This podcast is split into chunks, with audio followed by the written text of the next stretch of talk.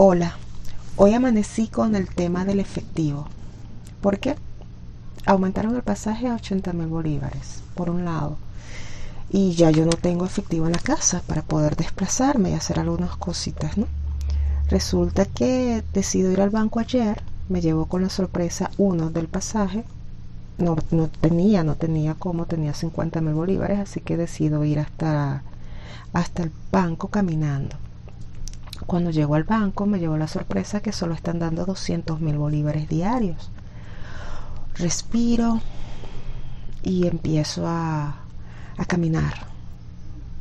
Y decido que no me queda de otra, tengo que venir todos los días al banco, bajar caminando, obviamente, porque si pago 80 mil bolívares ida 80 mil bolívares venida, me quedaría solo 40 mil bolívares de saldo en efectivo diario, pues menos sentido tiene. Así que si voy caminando y subo en carro, me quedan 120 mil para que a final de la semana ponte, tener un poco más de 600 mil bolívares, ¿no?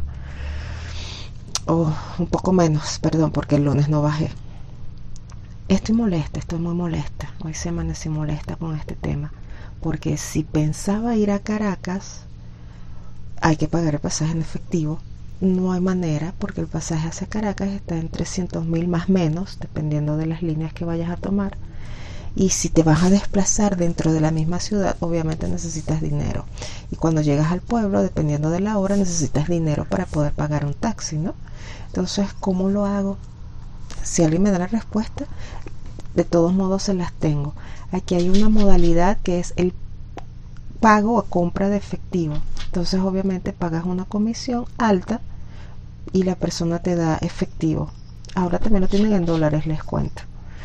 Así que ahora dentro de la agenda del día debo incluir bajar a buscar efectivo en el banco para quedarme con un saldo de 120 mil diarios y claro, contando con las fuerzas y las ganas ¿no? de caminar hacia allá.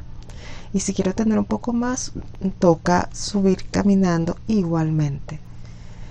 Ah, qué difícil hoy. Hoy estoy, como les dije, muy molesta, bastante. Porque no está bien.